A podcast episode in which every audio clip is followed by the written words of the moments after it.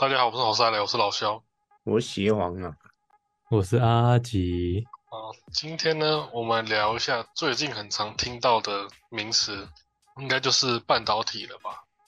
我以为是什么彩虹药水，哎，干那个真的很哦怪，在我家旁边而已。真的超靠北，在你家旁边吗？对啊，文化路啊，二段啊，过去一点就到，大概嗯五分钟吧。看 那个那个现在是扑朔迷离吗？还是怎么样？但不知道哎、这有这么坏吗？不想照顾小孩就不要照顾啊，干嘛去害别人小孩？真的很坏，坏到不行的。他们真的超缺德，你老师啊，对啊，干如果觉得小孩比较烦、比较累，那你就不要去当老师嘛，给别人带就好了。但是呢，还是等那个结果出来之后，我们把它到对，也不能媒体随着媒体起舞办案，对？也不行。但是他们有彩虹药水，现在小朋友可以吸毒。干啊，万一那一批人长大后变智障怎么办？但那真的不知道怎么办呢？真的是很衰，那不可逆吧？如果真的有问题，应该不可逆一定是不可逆的啊，那个一定是可怜啊那个一定是傻眼的。啊。好，然后讲讲回半导体，其实半导体这个名词大家知道多久了？它其实已经至少七十年，对，它其实已经是二十世纪，就是上世纪美国六零年代的产物了。像其实张忠谋也是某方面应该也是算美国人吧。哦，是 这样子吧？他回来是变美国人的。他回来做半导体的时候，已经快要做台积电的时候，已经快六十岁了。嗯，没错。当时上一代十大建设后要做科学园区嘛，对当时那些什么孙玉璇、李国鼎那一批很厉害的政策的那些部长、首长推动那个不能让台湾沦落成东南亚，诶，这样不算歧视吧？不算吧？不算，应该不算，就是希望台湾可以在八零年代，对八零年代有十大建设后，不只是基础建设，也要有未来的展望的行业啊。啊，他们那些部长啊，那些经济政策的人就去外面找人才啊，去那个美国找张忠谋他们啊。对吧？然后看中这个别人不想做的带回来做。对，因为当时没有所谓的半导体代工这种事情。嗯，啊，张忠谋在外在美国学到的东西，他就回来台湾创业啊。啊，这都已经是三四十年前的事。其实那时候，我觉得那时候政策真的是非常的伟大，就是他先帮大家铺路，铺一个高科技的路。那我们讲回高科技，它大家都是耳熟能详的一个名词。那它为什么诞生于那么早呢？它其实七十年前就有了，它就是诞生在那个大名鼎鼎的美国戏谷。这个地名应该现在没有人不知道了吧？没错。那美国戏谷呢？它是位处于哪里？它是位处于旧金山东南方，一个叫做圣塔克拉拉谷的一个地方。圣塔克拉拉谷，哎、加州那里啊，旧金山啊，对啊，不足四千平方公里，人口也才两千三百万，在这里有名动世界的戏谷。戏骨的简史呢，其实它在二十世纪的三零年代，这样子就已经一百年前了。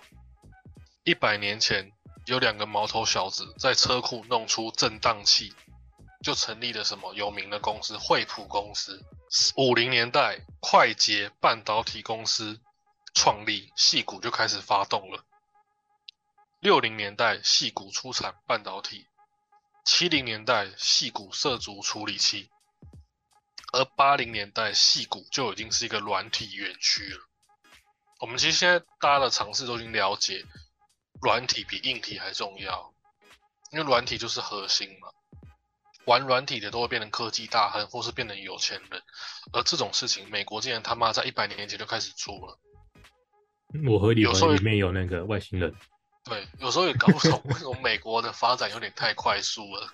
嗯，那快的不像是它好像也是在地表，但是它好像快的跟大家是脱离平行时空哎、你看，美国一百年前就已经开始在走软体了，美国一百年前就可以有汽车，然后去吃牛排、看电影，看这是人的生活吗？太太离谱了。离谱自己。再讲到美国有一段很丰富的西部拓荒史，就是在讲更前面一点，美国还有一个是淘金热嘛，嗯，大概一百八十年前，大家知道淘金热是有多热吗？不是真的天气很热那种热，不是像现在最近干热的要死那种热，是当时美国因为淘金繁荣的程度，一天哦，一百八十年前一天富矿区平均是，我想一下，我应该没记错，这数字是真的蛮高的，好像是两百美金呢。挖起来吗？对，一百八十年前有两百美金这么高的数字是一天哦。平矿区都有二十美金，所以有时候美国真的是发展走太前面，前面到让大家觉得很奇怪。虽然大家总是说美国用军武和美元的价值来欺负别人，但是其实它它的价值里面是因为它代表的创新，虽然它还是也在也在欺负别人，对 对对，欺负别人。对，但是它的核心价值其实就是来自于八零年代和九零年代的软体创新。刚说到简史嘛，八零年代戏骨是软体原地，而九零年代呢，影响世界、震惊世界的一个名词就出现，就是网际网络。现在人的生活已经不可能脱离网际网络了嘛，你一天没上网，你都觉得浑身痒痒的，不对劲。痒痒的。而九零年代网际网络从戏骨开始兴起，改变了人类的这个网际网络，它传到其他世界之前，它其实就已经在戏骨创造超高的产值了。有多高呢？一九九八年，这样子也大概三十年前了吧，二十五年前，一九九八年，戏股就有两千四百亿美元的产值了，就相当于中国 GDP 当年的四分之一这么多。虽然七十七零年代的滞胀，就是那个精学名词啊，就是那个停滞，还有膨胀、通胀，嗯。给美国带来的失业，带来的痛苦。可是八零年代，应该说七零年代的智障给美国带来的失业，八零年代日本经济崛起，买了美国一大堆的产业，那又如何呢？因为这些问题都没有来自于打倒美国最核心的价值。美国最核心的价值就是它的创新。第一个，美国两个美国宪法两个最大的要点就是第一个是自由，就互通有无。因为以前人类社会是不是没有自由的？因为如果你很自由的话，那就没有人要好好在一片土地上工作，就是耕种种田，大家乱迁徙的话，社会会乱掉。而美国宪法第一个，它移民带来了高度自由；第二个就是智慧财产权，意思就是说它很保障它的创新能力。美国宪法就靠这两个在玩，而美国主体是靠这两个在玩，所以一般人的自由想说是，哎，我想我喜欢，只要我喜欢有什么不可以？其实这不是真正的自由，因为这种自由对社会上没有帮助。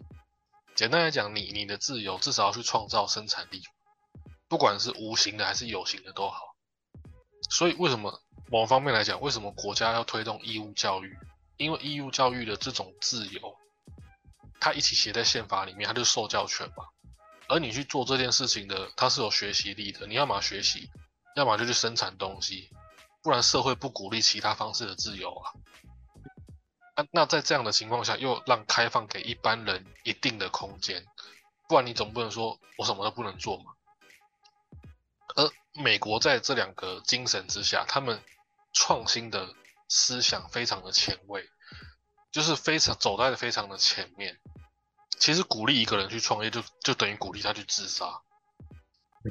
怎么样？但是，干，哎，破产是破产，你你正负是零就算了。其实创业很容易赔钱嘞，几乎都在赔钱呐。对，赔钱就是赔钱就是负债了。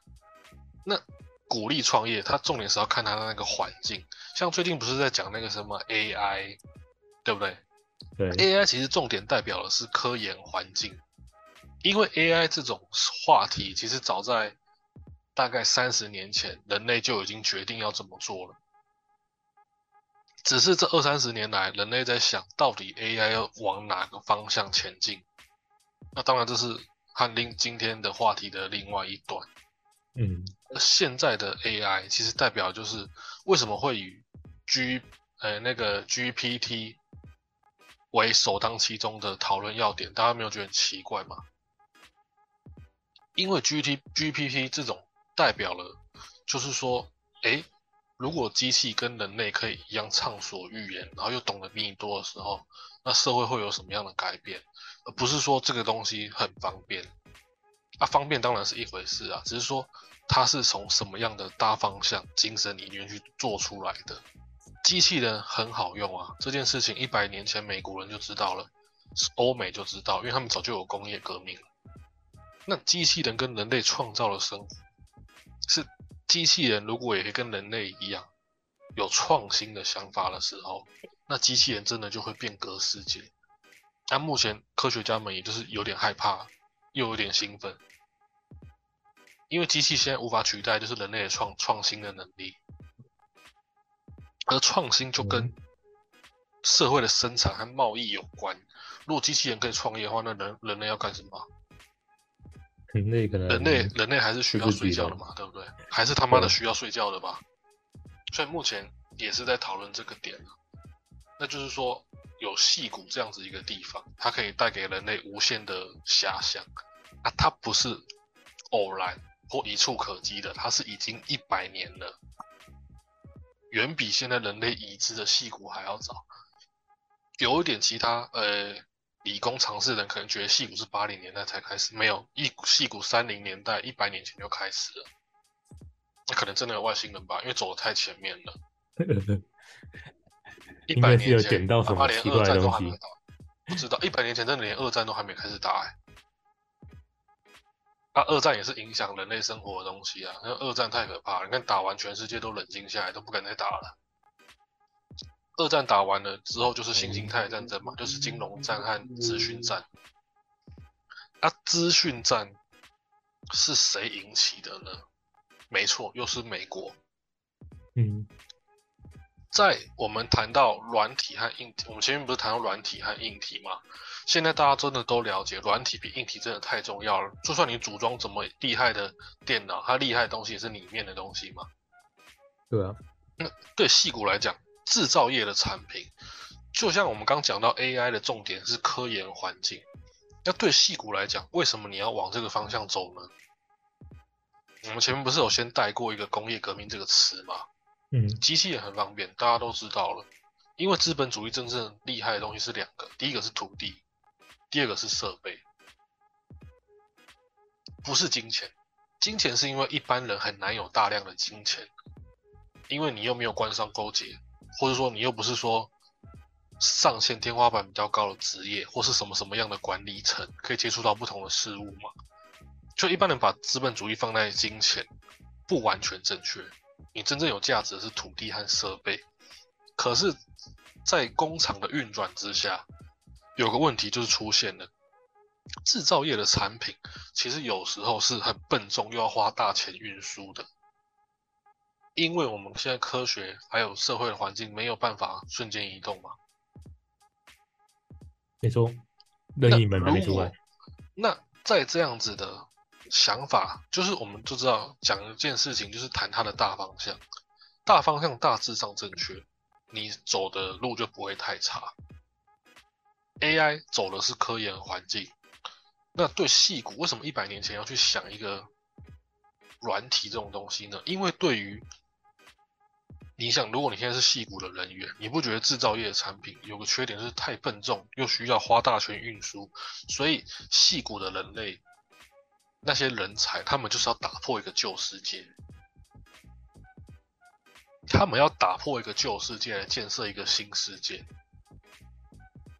网络可以传输的东西很多，对不对？而网络又是无远弗届的。如果能创造一个新世界，那才是一个最厉害的境界嘛。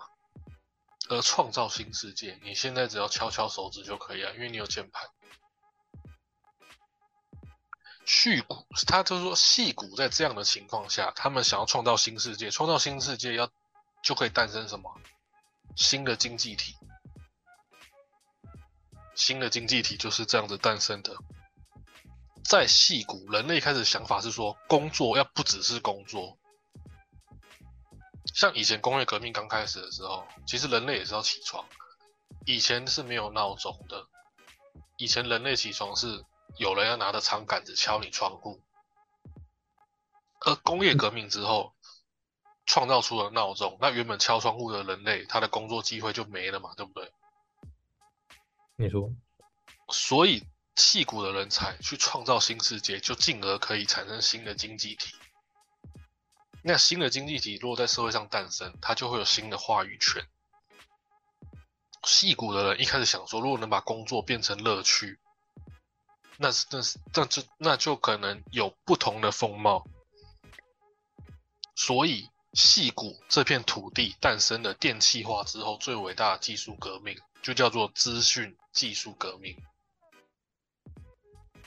我生产的很多东西，我的很多想法，只要放在网络上，我就可以取消，即便是工业革命这么爆炸的能力，我就可以取消它的运输成本嘛。所以，戏骨又重新引领美国，而美国又再度引领世界，就是代表他们在一百年前的想法，往后慢慢走，竟然是正确的。嗯，外星人，外星真的是外星人，越其实想越像越想越怪。越想越怪，因为其实二战结束的时候，资现代的资讯技术就已经存在了。有一部电影就是讲图灵的那个嘛，对，用那个班奈迪克演的，对对对，图灵的就是要用当时的电脑就像一台教室一样那么大、欸，可是当时人类就已经在想我们要怎么样运输那种资讯，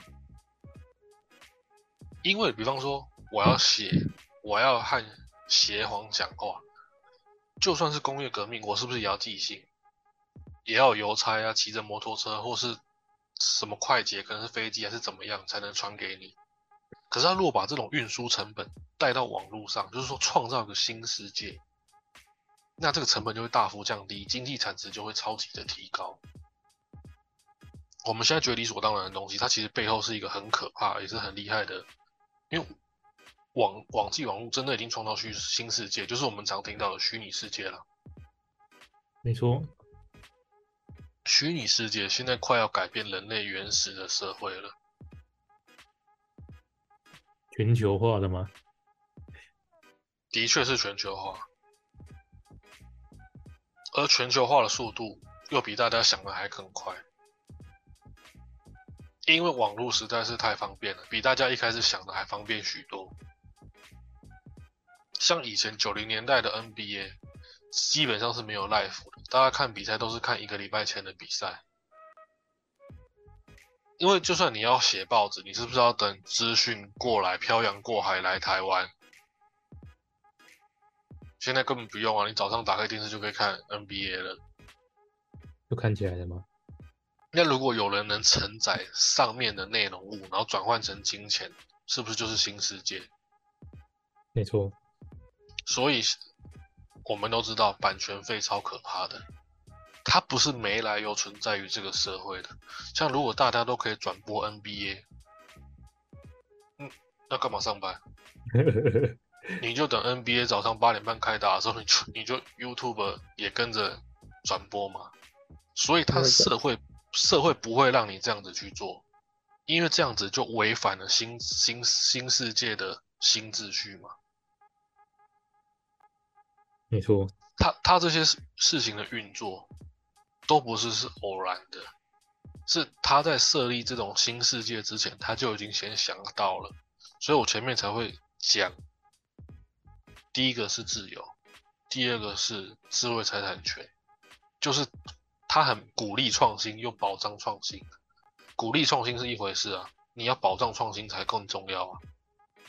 就像对于个人而言，其实你赚钱很简单。你守住钱才难，因为你打开社会上，现看你现在看到社会上的资讯消息，他都是想把你的钱挖走。嗯，你你真的觉得你不投资，你的钱消亡的速度会快于你投资失败吗？绝对不可能的。但是大家还是鼓励。任何人去投资，可是投资没有不好啊。讲方讲反方面而言，你就不要赔钱。可是你就想嘛，既然一个新秩序和新济体、新的经济体已经建立了，怎么可能大家都赚钱？不可能，不可能大家都赚钱的情况下，应该是要看怎么样去利用这个新的经济体赚钱。那当然，这个就是资讯技术革命的另外一面了啦。所以大家在某方面很难防止诈骗，对啊，骗起来，懂不懂？因为骗呢、大家会想到像这种新的资讯经济体存在之后，就会有有心人士去利用它嘛。目前大家 AI AI 在讨论最深的一件事情，可能是最深啦，但是我们就先把它讲成最重要好，就对于个人而言，嗯，那个换脸技术实在是太厉害了，那换脸技术吗？换脸技术太好骗别人了。那某方面，它也代表一个新的经济体、新世界，就是一个科研的环境嘛。如如果大家都套上换脸的技术，然后真人来跟你透过资讯来诈骗你的话，那你真的很难防得住哎。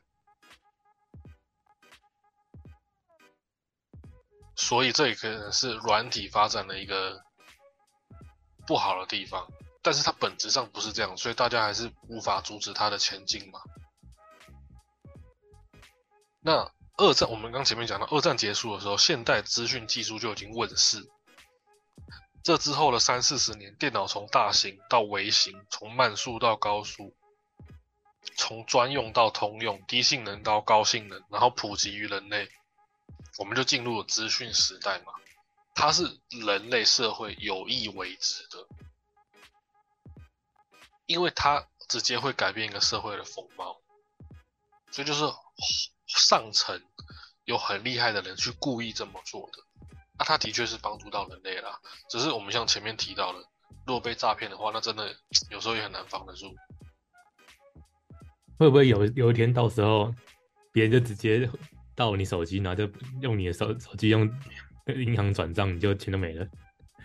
可以吧？以后 A 骇客结合 AI 换脸的话，那真的是亲戚打给你，你都不知道怎么办呢、都不都不知道是不是真的还是假的。那个人在跟你讲话，不知道那 AI 换脸技术实在是太太屌了。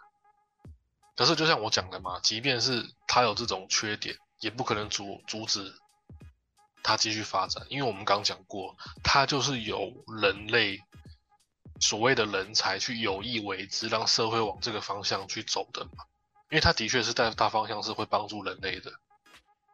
然后以后就像我们前面讲的，那个戏骨是一百年前就开始，三零年代欸，二战都还没开打，戏骨就已经存在了。嗯，只是我我真的觉得，如果以后骇客或是入侵到你手机资料的人，他又刚好找到你亲戚的头像打电话给你，那真的是防不住哎、我们之后要设计一些那什么是那种暗号，不知道，所以讲话讲第二句的时候眼睛要眨三下。所以又要需要那些 高科技的人才去研发可能什么什么保密的一些东西吧，可是那种那是什么那种类似什么防毒软体的那种那。种害害的人都是那种高科技人才开始做开始做起。哎、其实高科技人才有个很有趣的补充，另外一个点，一开始千禧年的时候，大家记得那什么千禧年重重危机吗？对吧？那 什么网络的蠕虫，什么木马那些的，然后也经历过网络泡沫嘛。有一个产业救了高科技的城市嘛是什么？你你们知道吗？哪个？就是色情产业。哦，怎么怎么说？我我刚刚第一个就是想到那个嫖妓，对对对，在大概二十年前的时候，不是网络泡沫嘛？还有什么网络中毒？可是不管你怎么样，你说人，我们要创造一个新的经济体，就是人类的社会嘛。嗯，干，那你那个治安中毒关我屁事，我还是想上网看一下色情的东西啊，对不对？所以当时有很多很厉害的工程师，其实是从那个色情网站后来稳住之后，然后网络的世界重新转动之后，他转到其他科技业的，对不对？因因又不是每个人都会经历网络泡沫，干我哪有那么多钱去投资？啊，有网络这种东西，我看一下 A 片可以吧？所以他那种网站就是要一直维修，一直跟当时的那些什么，呃，网络泡沫的不好的经济拼啊，要去跟那些什么，呃，会让电脑中毒的什么木马城市去拼。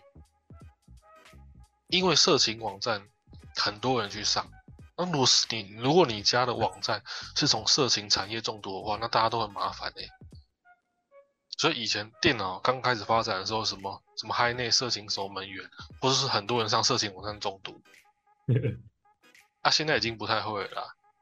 啊，它它其实就是一个超超多超科技、超超级高科技的工程师从色情网站跑出来的你你。这样讲，好像我有我有听说过，网络会发达从这这是从色情网色情网这和色情网站非常有关系，真的真的。以前上色情网站超容易中毒诶、所以？所以最近最近我看到有人在讨论那个 VR 跟那个 VR 的时候也是这样子，他说你只要色情网站业业者可以快点高高高速发展 VR 的那个影片，VR 就会就是它开始嗯流，它其实就是社会的一个面貌，就是真的是很有一部分的人去有意为之的，去让它能运作起来。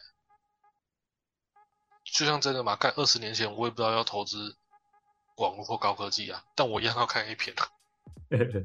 所以那些功能是真的要很拼命、很拼命去给它修，然后社会才继续转动嘛。没错，那我们再讲回戏骨，有人，比方有人是这样讲：聪明一时，但是不能糊涂一世嘛，是这样说吗？聪明一辈子是很难的事情，有时候聪明也是所谓智慧的敌人。那为什么要这样子讲呢？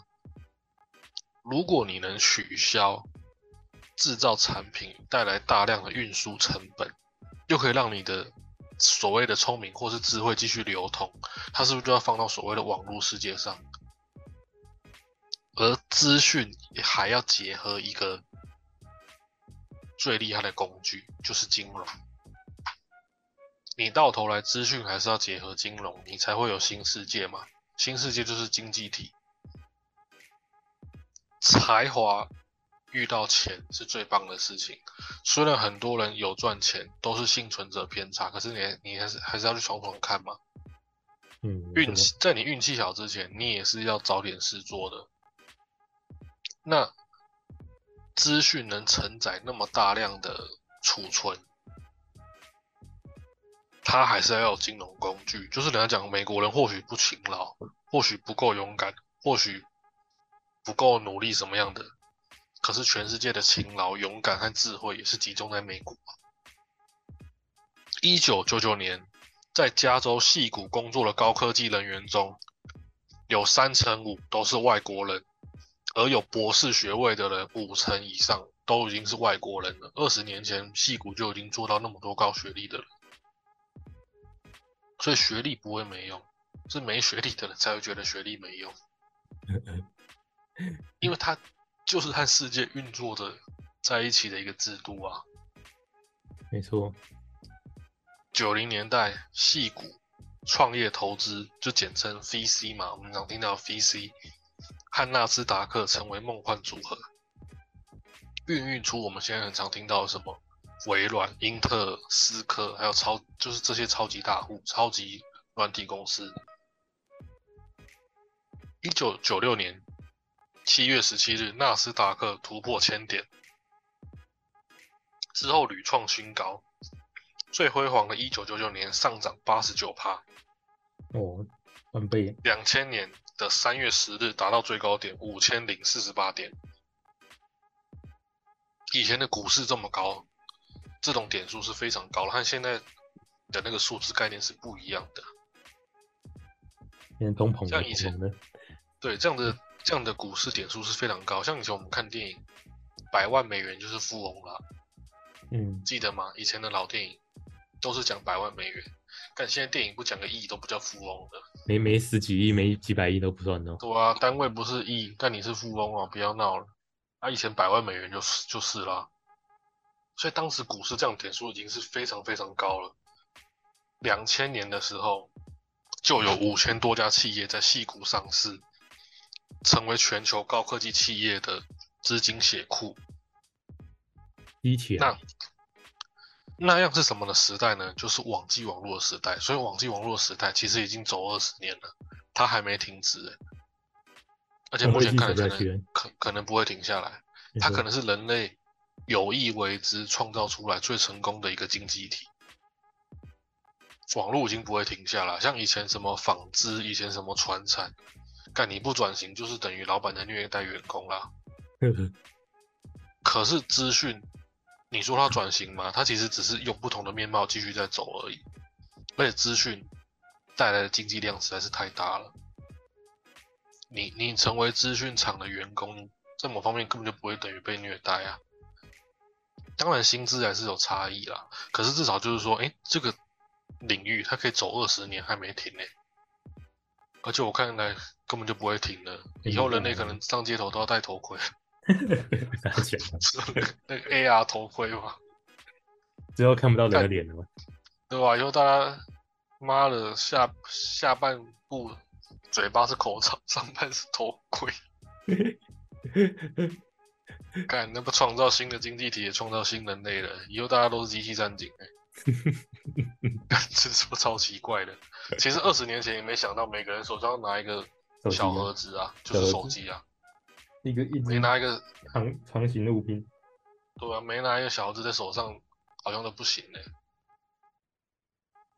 那就是这样，所以谁能看得远，就有机会摸到钱，因为钱只是你做事情的一个产物而已，因为它就只是一个工具。嗯，那现在是网际网络的时代，这个就称为新经济。按照一般的理解。创投的职责是在幼年期就发现高科技公司或是所谓的独角兽，然后注资将它扶持为上市公司，然后再出售手中的股份赚取高额的利润。这么说其实也没错，但是其实创投公司它本身还是公司，它不是银行啊，所以它也要参与企业管理，然后它有可能还要把创业者赶出公司，赶出公司吗？拥有技术的人未必懂得管理企业，所以以前经济好的时候，有一个科目很行，就叫做气管，就一类组的那个气管业嘛。没错。那现在读气管能干嘛？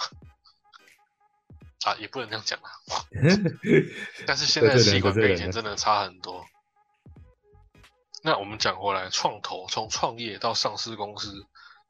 在管理架构上会有词的转变。创业者，你有发现吗？早期的创业者哦，常常也是技术人员。第一代的创业者也是技术人员，张忠谋就是技术人员啊。嗯，因为自己会做新新技新经济产生之前，你又要是从业的人员，又要是管理者嘛。你看马斯克是不是也是技术人员？他是技术人员啊，没错嘛，对不对？没错。因为一个新经济新的经济体诞生的时候，大家都没碰过。你看，谁是最有名的软体技术人员，又是管理层？比尔盖茨嘛。比尔盖茨从小就写 code 啦，所以比尔盖茨他也是从技术人员，又是管理者。那。在这样的新经体、新的经济体下，创业者是技术，常常又是技术人员，又是管理者。比方说，爱迪生也是，贾博士也是，思科的创始人波克波萨克夫妇也是。像比尔盖茨这样的全才，不能说绝无仅有了，他起码也是很偶然的。意思是说，新经济体的诞生的同时。成立一家公司，其实我们现在讲很容易，但是比想象中还要难。因为新的经济体诞生，代表以前的社会没有这样子走过嘛。所以我觉得一看前面讲到的，当初那些什么孙玉璇、李国鼎，台湾后面的经济政策，什么十大建设那些，真的是完全救了台湾。这个重要性，现在一般人可能搞不懂。但是如果稍微有一点说 sense 吗？还是有点常识的人都知道，它就是让台湾没有沦落成东南亚黄猴子小岛一个重要的关键。嗯，台湾的船厂一堆都不转型啊，老板都欺负员工啊。但是高科技不可能跟着，不可能一不跟着世界走嘛，因为高科技是新经济体，就是这样。虽然大家现在很少人在强调，好像政治啊，还有经济政策都只是一直在斗争，在骗老百姓的选票。但是以前台湾真的是有，就是所谓那什么什么台湾前烟角木嘛，十大建设有跟到台呃台湾有跟到世界的一部分。因为你说我们不能像美国一样，戏骨一百年前就开始布局，好险我们八零年代九零年代有跟上，不然台湾现在什么都没有、欸，就是跟跟菲律宾一样惨啊。啥都没，卖毒品，没有跟上，没有跟上新的经济体，台湾就完蛋了。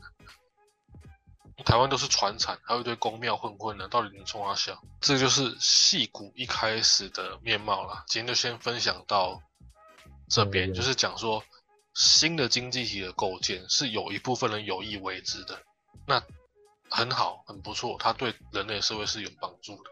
好，今天先分享到这边，谢谢大家，拜，拜拜。拜拜拜。